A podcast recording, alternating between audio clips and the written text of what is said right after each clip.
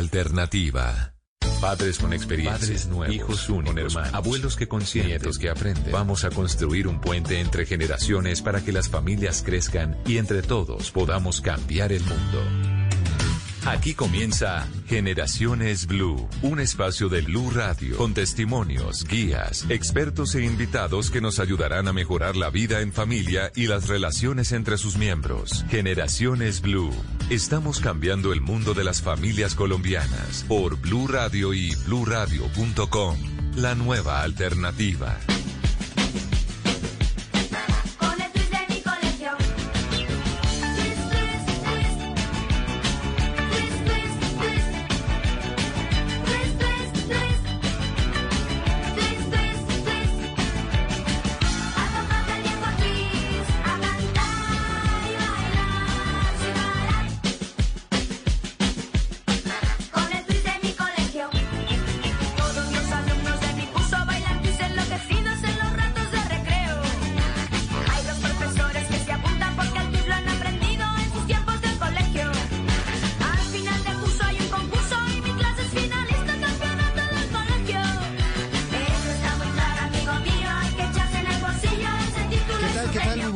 Bienvenidos a Generaciones Blue. Los acompañamos en este domingo 4 de octubre, como siempre, con los temas que ocupan a nuestras familias, a nuestra sociedad. Y qué mejor que hablar de eh, la entrada al colegio de los niños.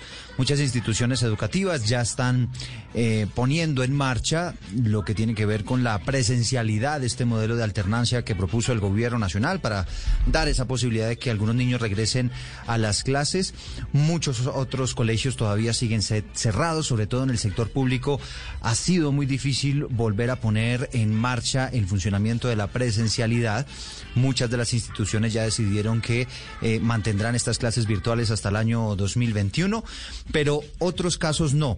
Y queremos analizar qué pasa con aquellos colegios que están regresando otra vez a las aulas, cuál es el modelo que se plantea, cómo les ha ido y también otras experiencias, cómo va, por ejemplo, el regreso de a clases de los niños en España, que es un país donde eh, hay un rebrote de la enfermedad, donde nuevamente están subiendo a un pico del COVID-19, pero donde se ha evidenciado que los colegios no han jugado un rol principal de acuerdo con los datos que están entregando las autoridades de sanidad allá en esos países. Así que ese es un factor que sin lugar a dudas hay que tener en cuenta para analizar todo esto que está pasando eh, en nuestro país, el contexto de quienes se quedan en la casa, quienes están recibiendo la virtualidad, las dificultades que han tenido también los cuidadores, los padres de familia, en fin, como ustedes bien saben, pues es un tema sumamente amplio que trataremos de analizar eh, en este programa de Generaciones Blue. También les contaremos cuáles han sido los últimos protocolos del gobierno nacional para aquellas instituciones que quieran regresar nuevamente a las aulas, así que hay mucho de qué hablar. Y para aprovechar esta hora que les tendremos con este espacio de la familia, estamos escuchando esta canción que se llama El Twist del Colegio.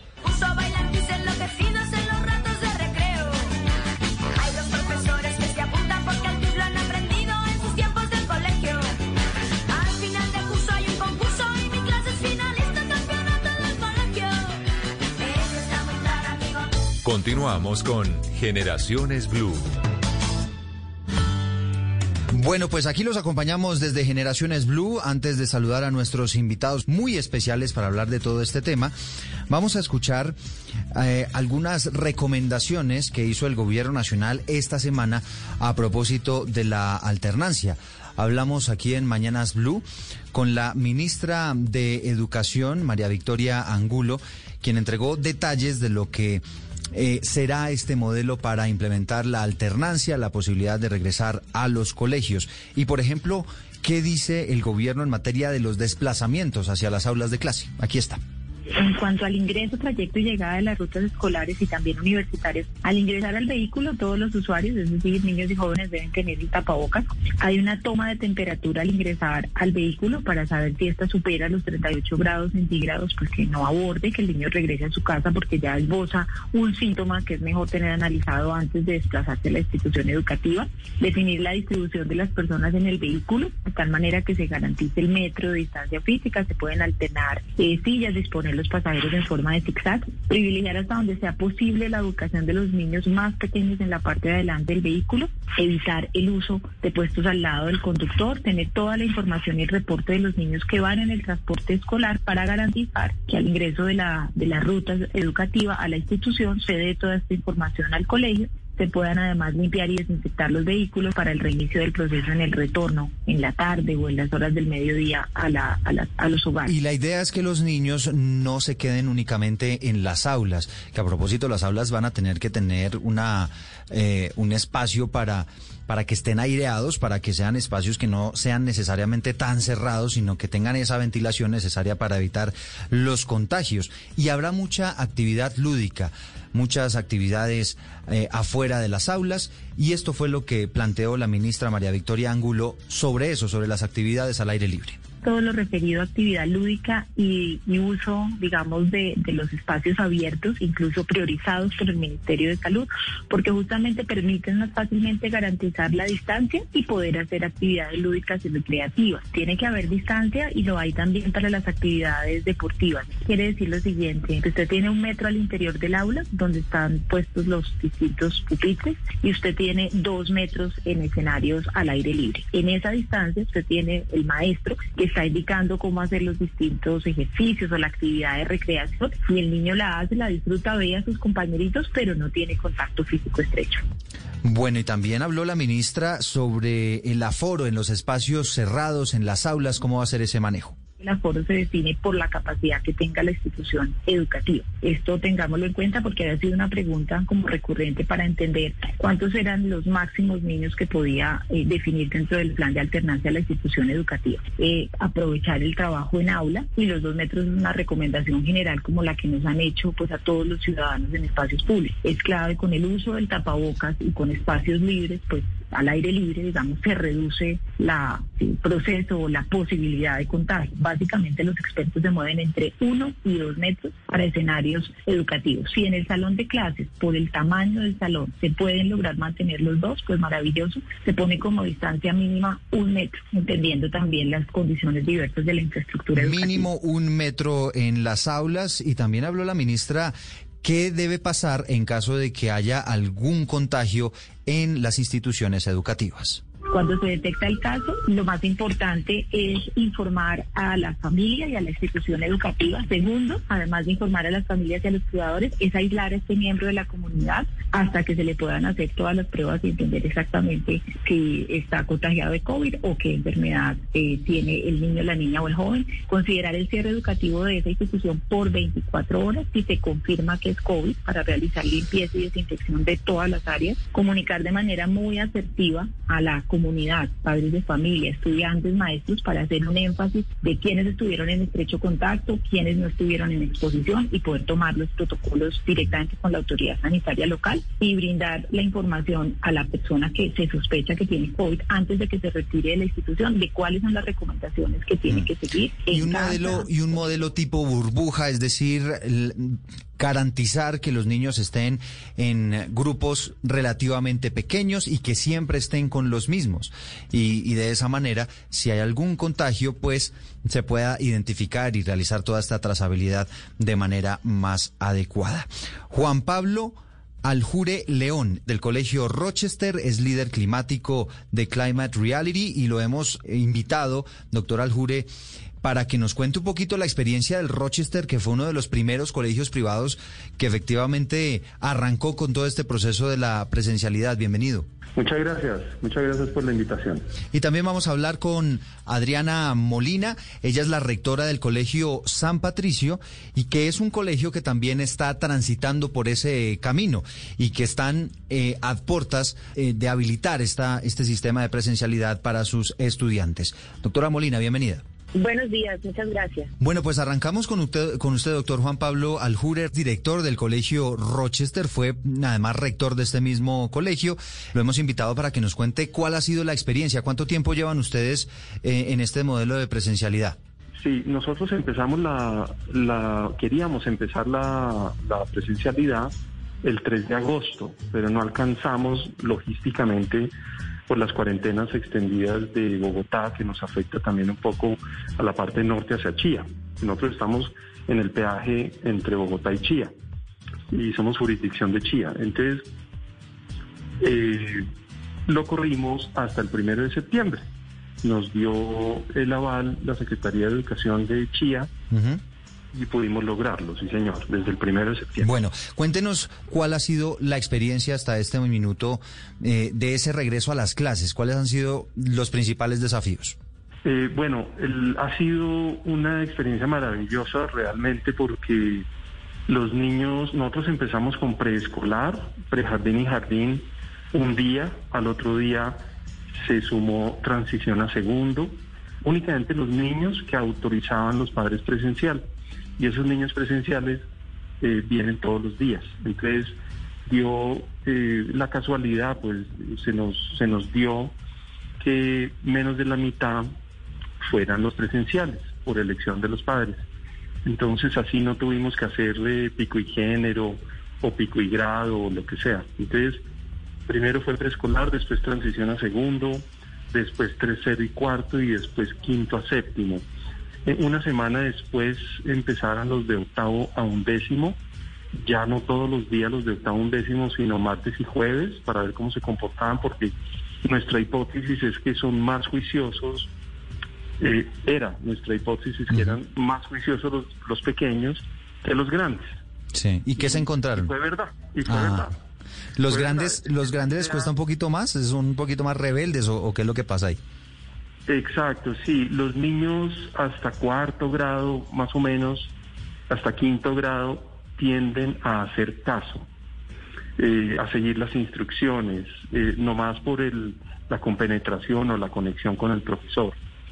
De, ahí en adelante, eh, pues ya se van desarrollando mucho más en su madurez, eh, consecuencias posibles, entonces quieren entender el por qué, y si no lo entienden, lo retan.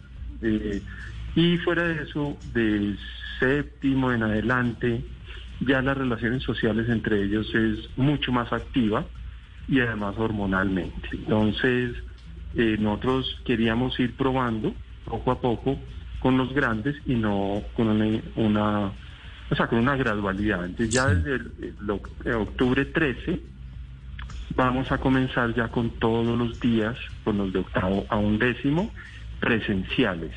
Inicialmente hemos empezado con un aforo de 12 alumnos por aula, en aulas de 65 metros cuadrados.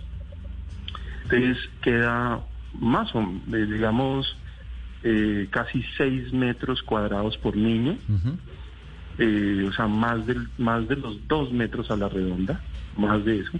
Y queremos ir aumentando ya a 14, el 13 de octubre, 14 por aula, y en noviembre 9, si Dios quiere, ya 16 por aula, de 24 máximo que tenemos por aula. Sí. Eh, doctor Aljure, eh, ¿qué porcentaje de padres de familia inicialmente dijo, yo sí voy a mandar a mi niño? Eh, iniciamos en primero de septiembre con 45% en presencial y 55% en casa. ¿Y les pasó, doctor Aljure, que a medida que se, se fue dando esa presencialidad y esa alternancia y que quizá no, no se identificaron casos y que la cosa iba como bien, ¿se fueron animando más padres de familia? Sí, ya en este momento para octubre 13 va a ser totalmente al contrario, 55% presencial y 45% en casa. Todavía hay algunos padres que ya no es solamente un tema de miedo sobre posible contagio, sino que se han acomodado también un poco a esa rutina y les gustó y quieren aprovechar o empezó pico y placa en Bogotá entonces y ellos viven en Bogotá entonces eh, prefieren no salir. Es un tema ya que va más allá de lo médico y de salud. Y pues... Un tema de comodidad. Se van armando. Sí, de comodidad, sí, señor. Entonces aprovechen porque nosotros vamos a ofrecer eh, lo de en casa, de aprendizaje en casa, hasta diciembre. Doctor Aljure, y, y, y, cuénteme eso, cómo, cómo hacen para mezclarlo, porque yo sé que ese ha sido uno de los grandes desafíos de las instituciones, el hecho de poder ofrecer un programa presencial y un programa eh, a distancia, pero que sean programas, digamos, que, que vayan al mismo ritmo educativo. Y sé que eso ha, representado pues un reto enorme para ustedes. Pues en términos de aprendizaje, de contenido, puede que vayan al mismo ritmo porque los contenidos son así. Pero en materia de habilidades y de desarrollo integral no son el mismo ritmo y esperar que sean el mismo nivel de desarrollo es un deseo irrealizable, mm. no es realizable. Porque en, en el, por lo menos en el caso del proyecto educativo nuestro, porque nosotros tenemos un proyecto en que hay movimiento en clase, hay eh, dinamismo, enganche, actividades de eh, laboratorio, de implementar una cantidad de cosas más experiencial eh, y desarrollar habilidades. Ese es nuestro proyecto, de usar el conocimiento, no tenerlo, sino usarlo. Y eso se puede desarrollar más fácilmente en las aulas, no tanto en la virtualidad. Sí, sí, claro, porque se requiere hacer algo. Entonces, hay algunas cosas que se pueden hacer a través de la virtualidad, se puede hacer una pausa después de, eh, digamos, una instrucción eh, o un debate, se puede hacer una pausa en la parte virtual, produzcan esto en su mesa de trabajo con estos materiales que se han preparado en la parte ya pues de casa y después lo comparten o lo suben a un sitio web y demás. Pero no es tan fácil, no es tan fácil como en un aula y no están los materiales educativos profesionales como si están en el colegio. Y, y, doctor Aljure, una, una última pregunta así sobre este tema de la, de, de, la virtualidad y la presencialidad al mismo tiempo. ¿Cómo están haciendo? ¿Los, los estudiantes ven la clase de quienes están presencialmente recibiendo eh, esa misma materia o, son en paralelo las clases? ¿Cómo lo están haciendo? Eh, de prejardín a cuarto eh, son clases separadas. Hay una clase que el profesor da eh, para los niños que están en casa y en su aula, sin nadie en su aula, viniendo al colegio el profe.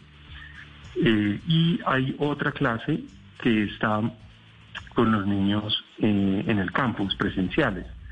No se combinan, excepto en la mañana en la reunión de coordinación de familia, en donde sí se ven todos y los profesores les hemos facilitado, hemos cuadrado los horarios para que estén dos profesores atendiendo simultáneamente en esos momentos híbridos, eh, para que uno esté pendiente de los niños que están en casa y, eh, y, los, y el otro con los presenciales.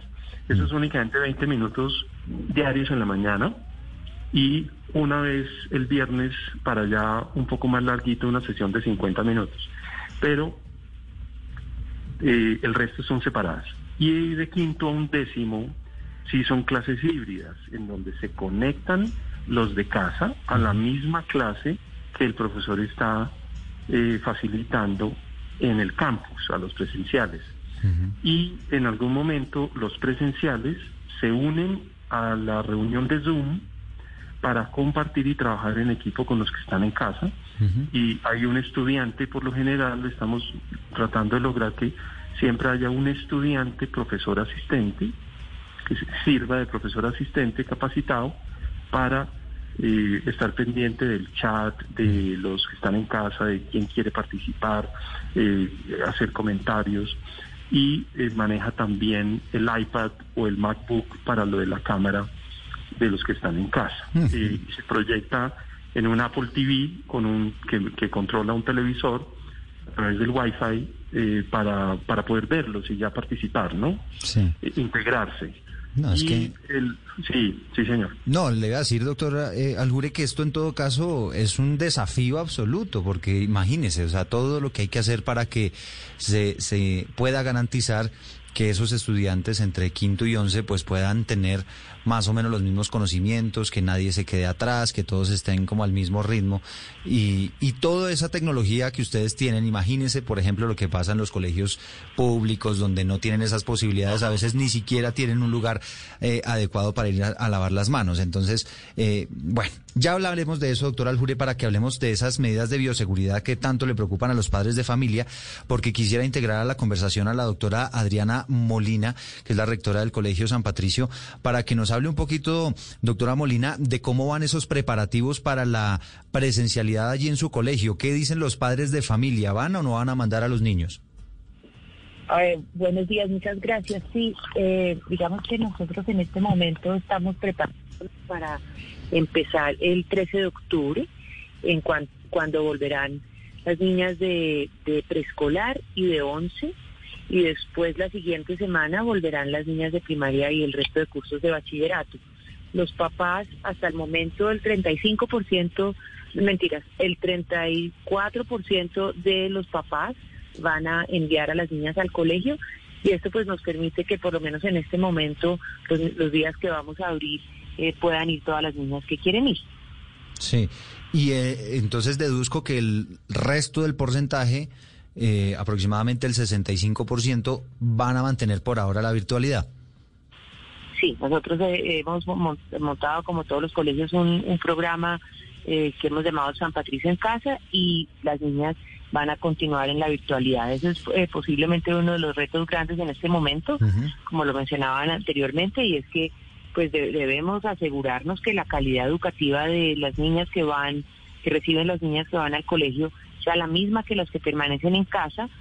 Eh, entonces estamos manteniendo el programa virtual mientras que tenemos unas niñas en la casa. Sí, doctora Molina, ¿y cómo, ¿y cómo van a lograr eso? Es decir, ya nos contaba un poquito la experiencia que, que han tenido en el Colegio Rochester. Ustedes en el San Patricio, ¿cómo pretenden eh, diseñar esos esquemas para que efectivamente se pueda garantizar que el que se queda en la casa pues reciba los mismos contenidos y tenga la misma calidad de enseñanza de quienes van presencialmente?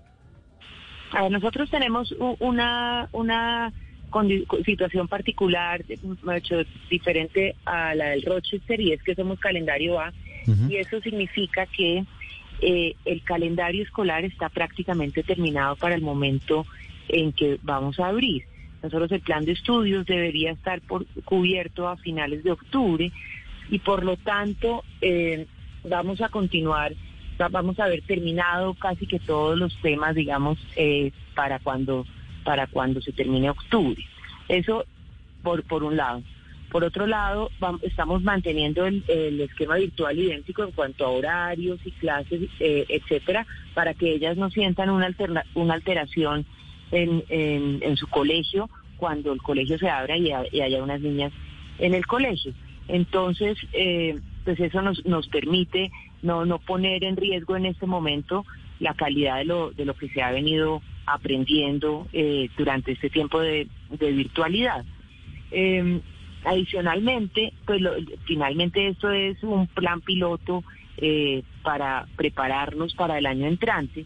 Entonces, dentro de las cosas que estamos probando en, en ese tiempo es el poder tener unas clases que se dictan simultáneamente eh, desde el colegio virtualmente a las niñas que están en la casa. Eso esperamos poderlo implementar eh, eh, en todo el colegio el año entrante. En este momento solamente vamos a tenerlo en unas clases que nos va a permitir ver qué funciona y qué no funciona, hacerlo así de forma simultánea. Sí, bueno, es, un completo desafío. Les tengo a los dos un dato bien interesante porque yo quería tomarme aquí un espacio para hablar de lo que está pasando en España. Y allá, eh, hace una semana, entregaron un balance de lo que ha ocurrido allá en ese país con el regreso de los niños a las clases y el gran temor de que sea ese regreso a clases un factor determinante para que se disparen los casos de COVID-19. Encontraron que la influencia que ha tenido el regreso de los niños a clase en el número de contagios que se están dando allá en España es del 0,79% es decir, casi nada.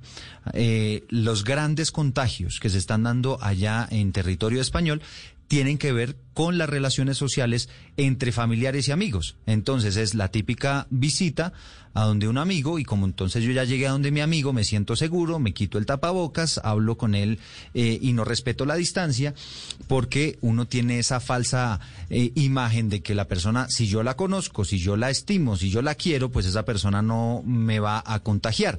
Y pasa lo mismo con las reuniones familiares. Y un gran porcentaje de los casos que se están dando en este rebrote en España están relacionados con eso, que la gente se descuidó con esas relaciones eh, familiares y de amigos y ahora que se dio la posibilidad de la reapertura, pues nuevamente se están encontrando en las casas y es allí donde está el mayor porcentaje de contagios. Hablamos con algunas madres de familia a propósito de la posibilidad de regresar a este modelo de alternancia, todavía algunas muy reacias a hacerlo. No estoy de acuerdo porque la inocencia de las niñas no está preparada para estar todo el tiempo con un tapabocas puesto. Escuchamos otro testimonio. No estoy de acuerdo en que los niños regresen a clases presenciales porque los docentes son muy pocos y no van a dar abasto con tantos niños. Los niños aunque la pandemia existe, no son tan conscientes del virus que en este momento está transitando y no van a tener los adecuados cuidados como se tienen en casa. Ellos, si se llegan a contagiar, van a llegar a contagiar a nuestros papás, a nuestros abuelos. Por eso no estoy de acuerdo y sí estoy de acuerdo en que las clases sigan en forma remota desde casa. En forma remota, ellos, la gente y los, las madres de familia, los padres, por supuesto, son muy temerosos en torno a la posibilidad de que los niños regresen a clase, sobre todo cuando los niños son chiquitos. Aquí hay otro testimonio. Considero que el regreso a clases aún no se debe dar, ya que el índice de contagio aún es muy alto y los chicos deben alternarse en las clases, entonces no van a poder asistir todos de manera grupal, que es lo que a ellos les hace falta es compartir y disfrutar obviamente de todos sus compañeros. Entonces, por el momento creo que no debe ser lo adecuado. Bueno, pues son algunos testimonios, madres de familia, que hemos contactado aquí a través de Blue Radio. Ya les contaremos qué está opinando la gente en las redes sociales. Pueden hacerlo ustedes con el numeral Generaciones Blue. ¿Cómo le ha ido con la educación en casa de los jóvenes y los niños? Los leemos, eh, seguimos aquí recibiendo todas sus opiniones y en segundos, después de la pausa, seguiremos conversando con Juan, Juan Pablo Aljure director del Colegio Rochester, y también con Adriana Molina, que es la rectora del Colegio San Patricio, en torno a sus experiencias con este tema de la alternancia. Ya regresamos con Generaciones Blue. En Generaciones Blue, hoy nos acompaña el doctor Carlos Mario Giraldo, presidente de Grupo Éxito, quien nos cuenta cómo la Fundación Éxito apoya la nutrición de los niños en Colombia. La Fundación Éxito ayuda a nosotros anualmente contribuimos con cerca de 20 mil millones de pesos entre las boticas de nuestros clientes, el reciclaje de cartón de la compañía y las donativos de nuestros proveedores, de nosotros los empleados y de la compañía. Eh, se recogen 20 mil millones de pesos que van a uno a complemento alimenticio para los niños a través de muchas fundaciones, pero dos, de una manera muy importante, a crear conciencia del problema y contribuir porque este es un problema tan importante que tiene que ser una solución conjunta. Era el doctor Carlos Mario Giraldo, presidente de Grupo Éxito, Fundación Éxito, Cero Desnutrición. Rubén Darío Arcila, Rubencho. Está estallando la tribuna, escuchen, la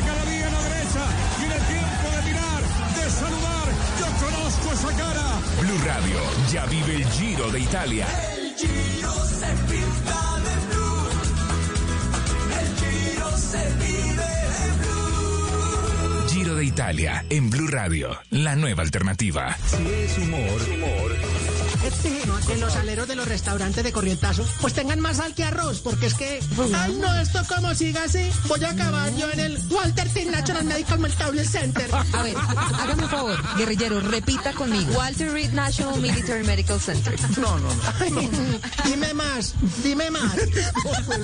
Si es opinión. La joda esa del COVID-19 que le dio al moreco ese, al Trump, podría cambiar su mesé el curso de la campaña. Y... Señorita, pero pues todavía no podemos eh, saber qué efecto va a tener, pero estamos habituados a dos cosas, que Donald Trump voltee a su favor eh, cosas que sean negativas, puede llegar a decir que es la prueba de lo que él dijo, que el virus no era grave, que no era problema, pero eso dependerá de cómo le vaya. Obviamente la ida al hospital no es un buen indicio, nadie se va a trabajar en un hospital. Voz Populi, de lunes a viernes desde las 4 de la tarde. Si es opinión y humor, está en Blue Radio, la nueva alternativa. Continuamos con Generaciones Blue. Numeral Generaciones Blue, allí estamos, los estamos leyendo. ¿Cómo le ha ido con la educación en casa de los jóvenes y niños? Nos dice Gina Paola Torres. Muy bien, de hecho llevan ya dos años bajo esa modalidad virtual invertida y estamos muy contentos. Bueno, allí se le anticiparon a, a la pandemia. Michelle Méndez nos dice, muy bien, la mayoría de los docentes hacen su mayor esfuerzo y la educación ha retornado a su lugar inicial en parte, que es la familia. Y nos dice José Valencia, los papás son los que están estudiando, Y, y, la verdad, José, estoy con usted. A mí también me parece que los papás aquí también han tenido una carga adicional, eh, tratando obviamente de que a sus niños les vaya bien, de que cumplan con todas las responsabilidades y asignaciones en cada una de las materias en esta educación virtual. Doctor Juan Pablo Aljure, escuchábamos hace minutos a las mamás y ellas todavía muy preocupadas por el comportamiento de sus niños, diciendo que ellos todavía como que no están preparados para enfrentarse al virus en la calle, en la cotidianidad y demás. Cuéntenos en la experiencia de ustedes cómo les ha ido con eso, con la disciplina de los niños, con la facilidad para que se cumplan con las medidas de bioseguridad. Eh, pues a nosotros nos ha ido muy bien, los niños con tal de volver a su colegio presencialmente los que lo han elegido eh, son cumplidores de los protocolos. Ahora, yo sí quiero hacer pues como una salvedad y es que eh, esto no es solamente con tapabocas. El tapabocas no sirve para nada si están a un metro de distancia. Entonces yo no estoy de acuerdo, nuestro comité de bioseguridad no está de acuerdo eh, y nuestro comité médico con un metro de distancia alrededor. Nosotros estamos implementando dos metros de distancia con tapabocas certificado, ya sea de tela dos capas o eh, de antifluido, de tela antifluido o quirúrgico, más un visor que el colegio ha puesto, un visor que descansa sobre la parte superior de la cabeza y tiene para los más pequeños un, eh, un, visor que baja eh, hasta cierta longitud y para los más grandes un poquito más grande. Um, y fuera de eso, el lavado de manos con unas baterías especiales de lavado de mano que no se toca nada, son no touch, eh, secador de alto impacto, jabonera no touch, eh, sensores de grifos con sensores no touch, y todo eso para antes y después del, de la comida. Eh, y eh, antes de ciertos procedimientos en clase eh, y obviamente dispensadores de gel no touch en varios en todas las entradas de los bloques. Sí, ese, ese doctor, doctor, doctor Aljure es el escenario ideal. Y a pesar de todo eso, ¿ustedes han tenido algún contagio o todavía no? Mire, los contagios es lo que uno debe tratar de evitar, pero el virus está todo el tiempo, en todos lados. Lo que lo que hay que tratar de evitar es, eh, es el contagio con esas medidas de protección. Entonces, los casos que ha habido, eh, por ejemplo, en algunos profesores o personal no docente, fueron en julio y en agosto cuando todavía estábamos en modalidad de aprendizaje en casa, porque lo, lo, lo, tienen afuera, ¿sí? Sí, pero en la presencialidad ya les ha tocado algún caso? No, digamos que salga de acá del colegio no hemos tenido ningún caso. La mayor amenaza que hay y eh, hemos tenido que hacer unos aislamientos preventivos es por contagios afuera del colegio. Entonces que vienen y traen o posiblemente está la hipótesis de que pueda llegar a haber un contagio. Pero doctor Aljure, en ese caso, por ejemplo, ¿es algún contagio que ha sufrido algún o, riesgo que, en el que esté algún profesor o algún estudiante o es más bien algún familiar de esas personas que están yendo al colegio que por esa razón se toma la medida preventiva? Eh, sí hemos tenido casos de, de ambos, de que en familia han tenido, el papá se contagió, por ejemplo, de COVID-19, entonces nos notifican o que tienen un riesgo, después se hacen un eh, posible, una sospecha, se hacen la prueba y sale positivo, y entonces ese estudiante se aísla, ya no viene al colegio un tiempo. Eh, y también hemos tenido el caso de eh, uno que otro personal que se ha contagiado y ya se aísla, queda por fuera, y también en algunos casos manejo preventivo con eh, contactos estrechos que haya tenido. Sí. En ese caso, y, lo interrumpo aquí, doctor Aljure, para que nos cuente un poquito, porque me parece sumamente interesante este manejo que ustedes le están dando en el Colegio Rochester. Entonces, suponiendo, que alguien de, de servicio se contagió, y entonces, ¿ahí cómo hacen para establecer quiénes se deben aislar y quiénes no? ¿Cómo están manejando ese asunto? Depende del cargo y depende del contacto estrecho. Para nosotros, contacto estrecho en el Comité de Bioseguridad está definido como eh, momentos en que no o, que se violó las medidas de protección. Las medidas de protección es visor, tapaboca, lavado de manos eh, y distanciamiento y otras cosas. Y si al parte de eso, y en algún momento en la entrevista con la persona se ve que, eh, eh, por ejemplo, estaba comiendo, se quita el tapabocas comiendo en el comedor y se acerca a alguien y posiblemente haya tenido ese contacto. Entonces, son, hay que establecerlo muy bien el nexo y el cerco epide- epidemi- epidemiológico. Eso es muy importante y por eso hay que saber muy bien todo el tiempo dónde están los estudiantes, con quién están los grupos de a la hora de la comida, del descanso. El descanso es dirigido eh, con algunas actividades con los profesores. En ningún momento están solos los estudiantes. Doctor Aljure, ustedes tienen como una línea roja, es decir, de- de- en determinado número de casos mm, volvemos a cerrar el colegio, nos vamos otra vez a la virtualidad. Eh, ¿Qué margen han establecido ustedes allí? Lo, lo más delicado sería en bachillerato alto, porque nosotros trabajamos, eh, los de bachillerato alto de octavo a undécimo trabajan en un mismo bloque y suben y bajan en el bloque en la mayor parte de las clases académicas. Entonces comparten, todos comparten muchas aulas. Eh, y profesor, y, y- es semestralizado y ellos toman algunas asignaturas unos y otras otros. No todos están al mismo tiempo tomando lo mismo. Entonces, como la universidad, y es por semestres. Entonces, eh, ahí, el, dependiendo del, del estudio que se haga, puede llegar a aislarse todo bachillerato alto, no se ha presentado, pero eh, puede llegar a pasar, ¿cierto? En cambio, en los, en los pequeños de prejardín a cuarto y hasta séptimo grado, ellos sí tienen unos sitios específicos y unas clases específicas que son más fáciles de, de monitorear y entonces se hace el aislamiento preventivo eh, por eh, normalmente o por el grado o todo un grupo de estudiantes eh, y a veces eh, de pronto podría llegar a pasar con el coordinador de grupo que llamamos el coordinador de familia si tiene si ha tenido algún contacto estrecho si se han violado las medidas de protección. Sí, que es un poco como se, como se está manejando en España, que es eh, salen eh, o, o aíslan a los niños de un salón o de un espacio en particular. Y por ejemplo ellos los ponen a entrar a las 9 y 5 entra primero A y a la a las 9 a las 9 y 10 o a las 9 y 15 entra primero B. Y así sucesivamente cambian los horarios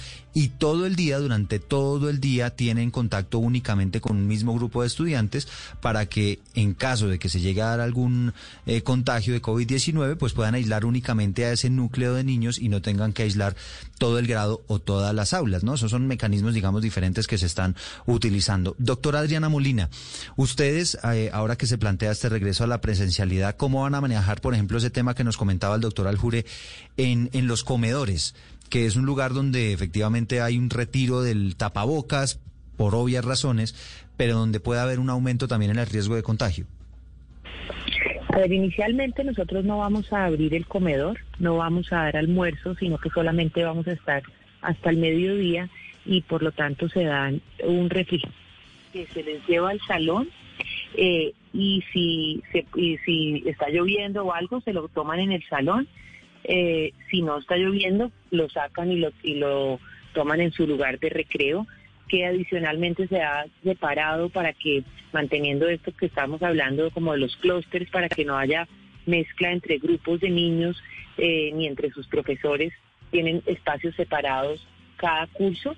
Eh, el año entrante, que ya habilitaremos el comedor, tendremos también diferentes turnos de comedor y distancia entre, entre las niñas para sentarse.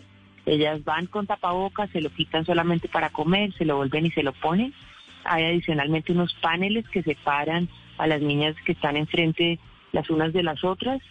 Eh, en fin, hay sin número de medidas que estamos tomando de manera que el comedor no vaya a ser eh, eh, un foco de contagio más, asegurándonos de que se tiene eh, higienización permanente, todos los protocolos de, de bioseguridad y que estamos haciendo eh, turnos.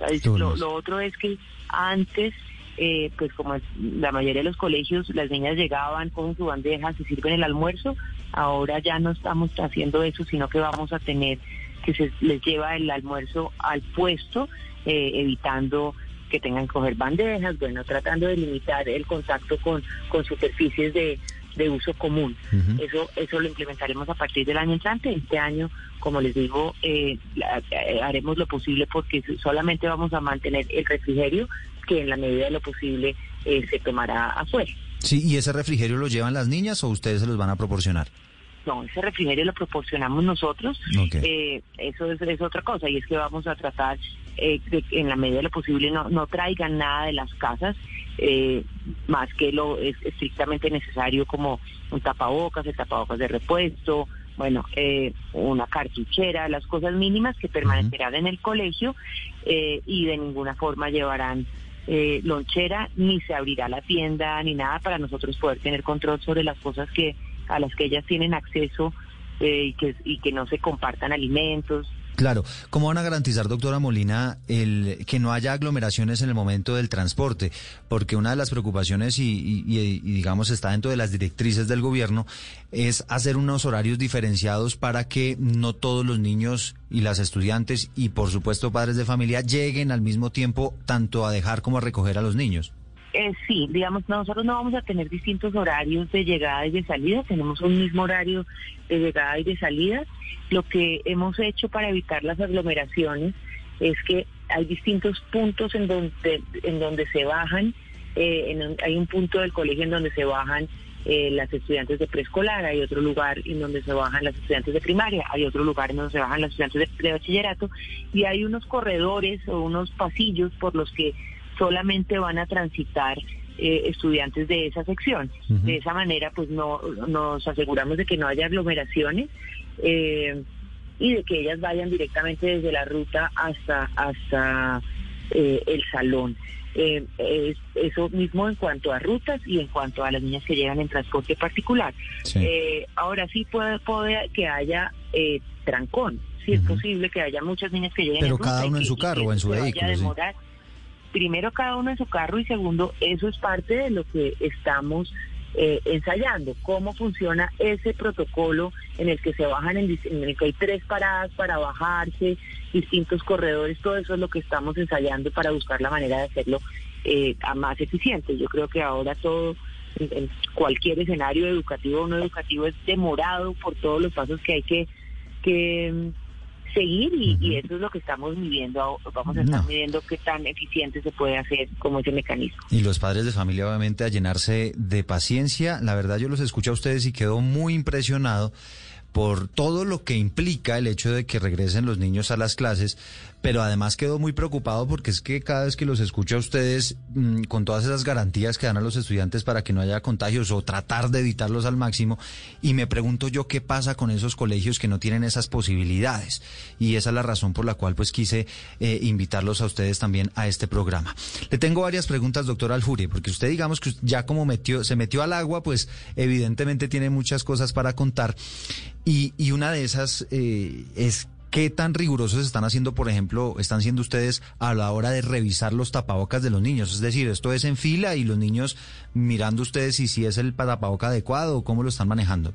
Pues al, ingreso del colegio, ya sea por las rutas o por la, eh, los torniquetes de recepción, instalamos unas cámaras nuevas de reconocimiento facial y de medición de temperatura que chequea que si no tiene el tapaboca no lo deja entrar eh, bien puesto. Y si tiene una temperatura de 37,5 en adelante, tampoco lo deja entrar y suena una alarma. Entonces, el, ese es el primero. Y para tomar el almuerzo en el comedor, entre otras son pupitres individuales, trapezoidales, todos separados dos metros de distancia y todos mirando hacia el escenario, hacia un mismo sitio. Entonces no se da la opción de estar armando pues con pinchería a la hora del almuerzo. Cuando es a comer, es a comer. Y cuando es a jugar, a jugar, como Sí. dicen, ¿no? Entonces, el, y, y digamos, hay otro momento en ese, cuando es almorzar, hay otro momento de reconocimiento, pero esos son dos, pero todo el día, a toda hora, los profesores, el personal de bioseguridad, eh, asistentes, personal no docente, todo el mundo está volcado a horarios de supervisión de todo esto. No, pues imagínese. La, la gran, eh, pues lo, lo chévere, lo interesante ha sido que quieren cumplir los estudiantes. Hay, eso sí le digo, de quinto a undécimo, los estudiantes son menos juiciosos en términos de distanciamiento, no de uso de las medidas de protección de O tapabocas. sea, y no hay, no hay que estarles diciendo todo el día, "Eh, niño, eh, allá Cortés, por favor, subas el tapabocas, tápese la nariz. No, es muy poco. Eh, los que sí es en términos de menos de dos metros, en los descansos tienden a reunirse, o en los cambios de clase, tienden a reunirse un poquito menos de distancia los de bachillerato alto. Entonces son los que más supervisión requieren, eh, porque ellos se sienten como, eh, como infalibles, ¿no? Eh, pero Eso es pero típico de, de- de la adolescencia, además, ¿no? Sí, sí, señor. Pero han sido muy juiciosos en general. Ha sido, el- antes decía la gente, uy, no, pero es que eso va a ser terrible y tal. Y no, la gente quiere cumplir los Sí, que sí, sí. eligieron la- esa opción, ¿no? Quieren Sí, y además, y que- yo creo, y yo si creo. no lo cumplen, chao. Chao, es que, es que yo creo, doctor Aljure, que ahí está ese elemento. O sea, lo- ellos queriendo preservar esa posibilidad, esa presencialidad, seguramente detrás también hay un trabajo muy importante de los padres de familia con cada uno de los niños, explicándoles qué puede pasar en caso de que ellos incumplan con todas estas medidas de, de, de bioseguridad. Doctor Aljure, usted decía, cuando esa jugada, esa jugada, y entonces, ¿cómo vamos con la jugada de fútbol, de básquetbol, de los deportes? Todos los, todas las actividades de contacto están prohibidas y los profesores tienen actividades dirigidas en el periodo de descanso. No todo el tiempo, porque algunas veces los estudiantes quieren pues tener su espacio de que no les dirijan, ¿cierto? Entonces, pero sí mantienen eh, distanciados. Y los profesores en esos momentos están es para, para ayudar a que estén O distanciados. sea, el partidito de fútbol cero. pero eso no existe ya.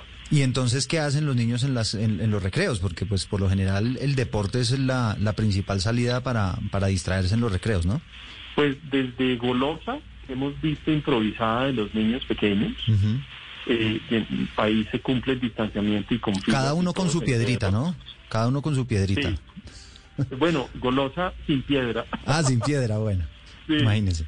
Y, y fuera de eso hay unos am, unas actividades que preparan con conos en la grama y, y como retos que van poniendo los profesores y eh, se pueden realizar sin contacto. Lo mismo se hace en las, en las clases de educación física.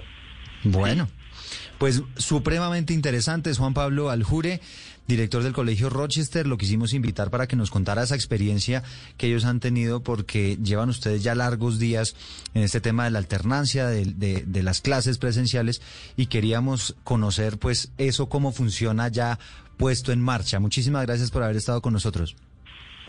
Claro, muchas gracias a ustedes. ¿Puedo decir algo final? Claro que sí, doctor Aljure. Y yo les recomiendo a los padres de familia, a los rectores, a los profesores, que se desacomoden, porque está sucediendo algo en mucha gente que se están acomodando y lo mismo los niños a estar en la casa. Eso tiene serias implicaciones en el desarrollo integral del estudiante y busquen, ojalá, eh, entender la diferencia entre miedo y riesgo real. A veces el miedo, cree, cree uno, genera una percepción de mayor riesgo, pero el riesgo se reduce a su mínima expresión, casi a cero, con las medidas de protección. Sí, a propósito, doctor Aljure, yo le quería hacer una pregunta curiosa y es, usted me hablaba de toda esa tecnología que tuvieron que implementar. ¿Cuánto invirtió el colegio eh, en todas estas medidas de, de bioseguridad? Eh, vamos a terminar invirtiendo 360 millones de pesos y hemos invertido 275. In- Increíble. Doctor Aljure, muchísimas gracias. Adriana Molina es la rectora del Colegio San Patricio. Muchísimas gracias también. Y ustedes que ya se les viene ese, esa lanzada al agua, ¿no? Con la experiencia que ya está teniendo el Colegio Rochester. Sí, sí, ya estamos muy emocionados que ya el 13 vamos a, a poder abrir de nuevo. Bueno, pues muchísimas gracias a los dos y para despedirnos rápidamente hablamos con Carlos Ballesteros, que es el presidente de la Confederación de Asociaciones de Padres de Familia. Tuvo la oportunidad de escuchar un rato a los rectores que ya están implementando este modelo de alternancia, algunos que lo van a hacer y quería, doctor Ballesteros, que usted nos contara cuál es la apreciación que tiene usted con respecto al regreso de los niños a las clases. Bueno, primero muy buenas tardes para ti, para toda la mesa de trabajo y para todos los padres de familia del país. Saludar al doctor Aljuria, a la doctora Molina de los colegios Rochester y San Patricio. Y creo que es muy loable e importante que los colegios de estratos 4 altos, 5 y 6 empiecen a perfilar este diseño estratégico y metodológico para la alternancia educativa. Claro, porque como ya lo dijo el doctor Aljuria, la inversión va a ser de 360 millones de pesos. Hay los recursos, hay cómo hacerlo. Los padres de familia seguramente también apropiarán alguna o destinarán algún recurso para ello. Distinto a los colegios oficiales. Los colegios oficiales viven arañando. No tienen baterías sanitarias, no tienen lavados de manos, no tienen salas de, de emergencia, los patios de recreo son reducidos, las aulas son totalmente hacinadas, reducidas, no tienen la suficiente ventilación, ni la suficiente luz, ni la suficiente... Eh, eh, adecuación en pupitres, etcétera, para poder abarcar todo lo que tiene que ver con bioseguridad. Y creemos de que en, muchos jardines y en muchos colegios de estratos 1, 2 y 3 la situación no es distinta a los colegios oficiales. Y no estoy haciendo premonición de, y agorero de, en, negativo.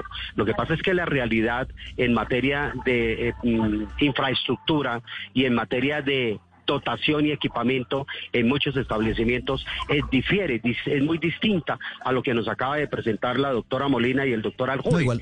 y, y, seguramente en muchos colegios del país de estratos 4, altos 5 y 6, pues la situación será muy distinta y se podrán ir posibilitando las, las circunstancias para el retorno paulatino a las aulas escolares. Sí, sabe doctor Ballesteros que yo comparto un poquito esa preocupación que usted está expresando porque o escuchando al doctor Aljure y a la doctora Molina, Molina, pues los rectores de estas dos instituciones que efectivamente pues tienen unas posibilidades muy diferentes a los colegios oficiales, me quedo yo con esa preocupación de qué va a pasar con todos los 8 millones de estudiantes en el resto del país que efectivamente tienen que acudir a, a las clases en los colegios oficiales que a veces lo que usted dice es cierto, a veces ni siquiera cuentan con un lugar adecuado para irse a lavar las manos. Y escuchábamos toda la tecnología con la cual eh, se está tratando de disminuir el riesgo de contagio en los colegios.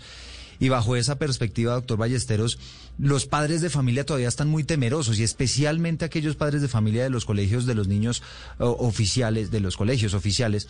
Y entonces, en ese orden de ideas, ¿cómo, cómo dar ese mensaje a los papás? O sea, es decir, ¿cómo lograr que se pierda de alguna manera ese miedo y que eh, los padres de familia quieran regresar a las clases presenciales, dadas las bondades que tiene la clase presencial? Como dicen eh, los, eh, los sabios y, y, los grandes pensadores, cuando no se ha ido a la guerra no se sabe cuáles son las heridas de la guerra.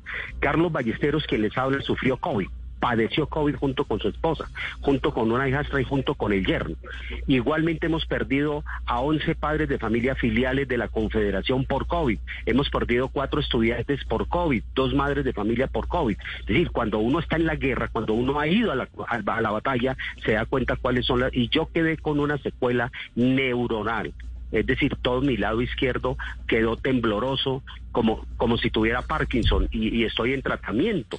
Y es, y es curioso que no solamente yo, hablaba yo ayer con un funcionario de la Contraloría de Bogotá que también le sucedió lo mismo y está idéntico los resultados. El problema, el problema es ese, el problema es que a partir del momento en que hay un acercamiento, que hay un, el compartir los escenarios, los espacios, puede eh, la persona asintomática llevar el contagio y multiplicarlo en una institución educativa. Y máxime que hay una cosa mucho más, eh, diríamos mucho más no, complementaria, uh -huh. que es que más del 30% de los educadores, tanto en sector público como privado, y más en el público que en el privado, son mayores de 60 años y la norma dice que los mayores de 60 años deben quedarse en la casa atendiendo los menesteres educativos, etcétera, el trabajo en casa. Entonces la gran pregunta es si los colegios, en el caso de los privados, van a tener que modificar su planta de personal van a tener que sacar los, los maestros mayores de 70 años y contratar jóvenes y entonces cómo es la garantía también del derecho al trabajo y la garantía de permanencia y continuidad, es decir, y, y volver a ensayar modelos educativos con maestros nuevos. Eso creo que hay que examinarlo, hay que valorarlo. Aquí ha habido un problema y es el siguiente. Nosotros hemos dicho que el gobierno y muchas instituciones, muchos educadores no- y rectores de colegios no se han sentado del mismo lado de la mesa con los padres de familia a debatir, a examinar, a elaborar, a cuestionar y a construir el modelo de bioseguridad que debe implementar cada institución. No basta tener unos lineamientos del Ministerio de Educación ni del Ministerio de Salud, sino que hay que construir de acuerdo a cada particularidad en cada territorio. No es lo mismo eh, eh, generar unos protocolos de bioseguridad en el Colegio Rochester o en el Colegio San Patricio que generarlos, por ejemplo, en el Colegio eh, San Francisco de Ciudad Bolívar o en el Colegio eh, Alianza Educativa de la localidad de Bosa o en el Colegio... O en el de Barranquilla o en Medellín, o en en- cualquiera. Son distintos, así sean públicos o sean privados. Sí. ¿Cierto? Eh, Yo sí creo que aquí hay unas consideraciones de, de forma y de, y de fondo. Las de forma, pues las circunstancias que obligan a que haya una mayor inversión. En el caso de la educación pública que usted planteaba, pues la ministra ha dicho, enviamos 98 mil millones de pesos a las entes territoriales para que haya el- el- la medida de protocolos de bioseguridad. Sí, pero Yo eso es- pregunto una cosa, son 22 mil colegios oficiales en el país. Divida usted 98 mil millones entre 22 mil colegios del país, ¿a cómo le toca? Menos de 4 millones de. Sí, pesos eso no- para cada colegio. eso es- resulta siendo eso es irrisorio. una ofensa para el sector educativo. Ahora, en el sector privado, quienes en el caso especial del Rochester y otros colegios tienen la posibilidad de invertir, pues bienvenido, excelente. Pero quienes no tienen la posibilidad, que son colegios pequeños y medios y de media formación, ¿cómo van a ser esos rectores y esos propietarios para garantizar la bioseguridad de los niños y de toda la colectividad educativa? Es el presidente de la Confederación de Asociaciones de Padres de Familia, Carlos Ballesteros. De esta manera cerramos Generaciones Blue. Muchísimas gracias al doctor Ballesteros también por haber estado con nosotros.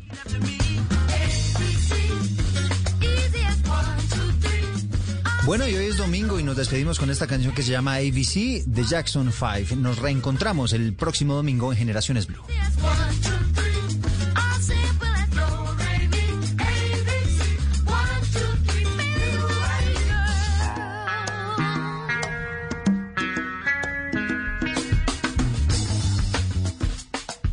Esto es Generaciones Blue. Este 9 de octubre, Colombia-Venezuela. La pasión del balón, alegría del gol. En Blue Radio está lo que te hace gozar. La bandera es unión, selección es pasión. Sufrir es emoción,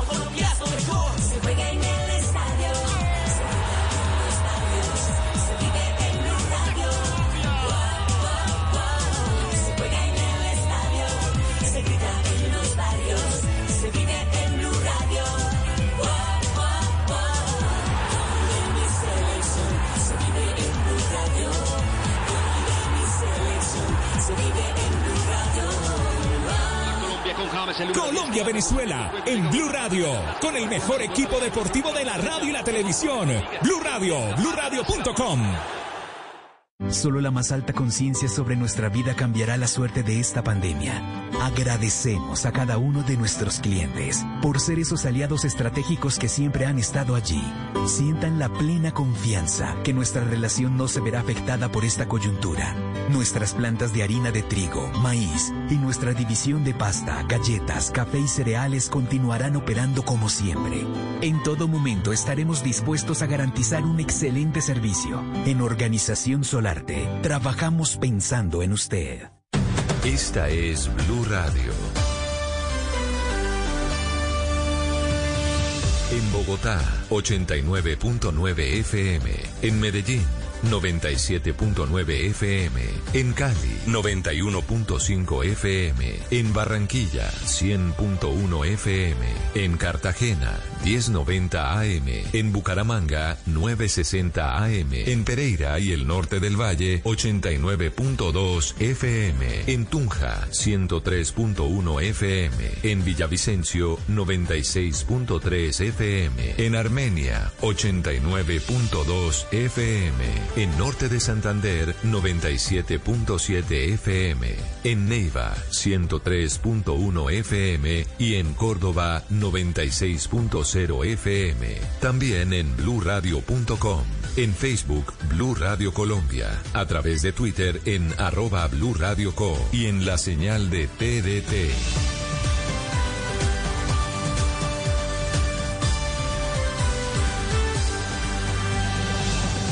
Radio, la nueva alternativa.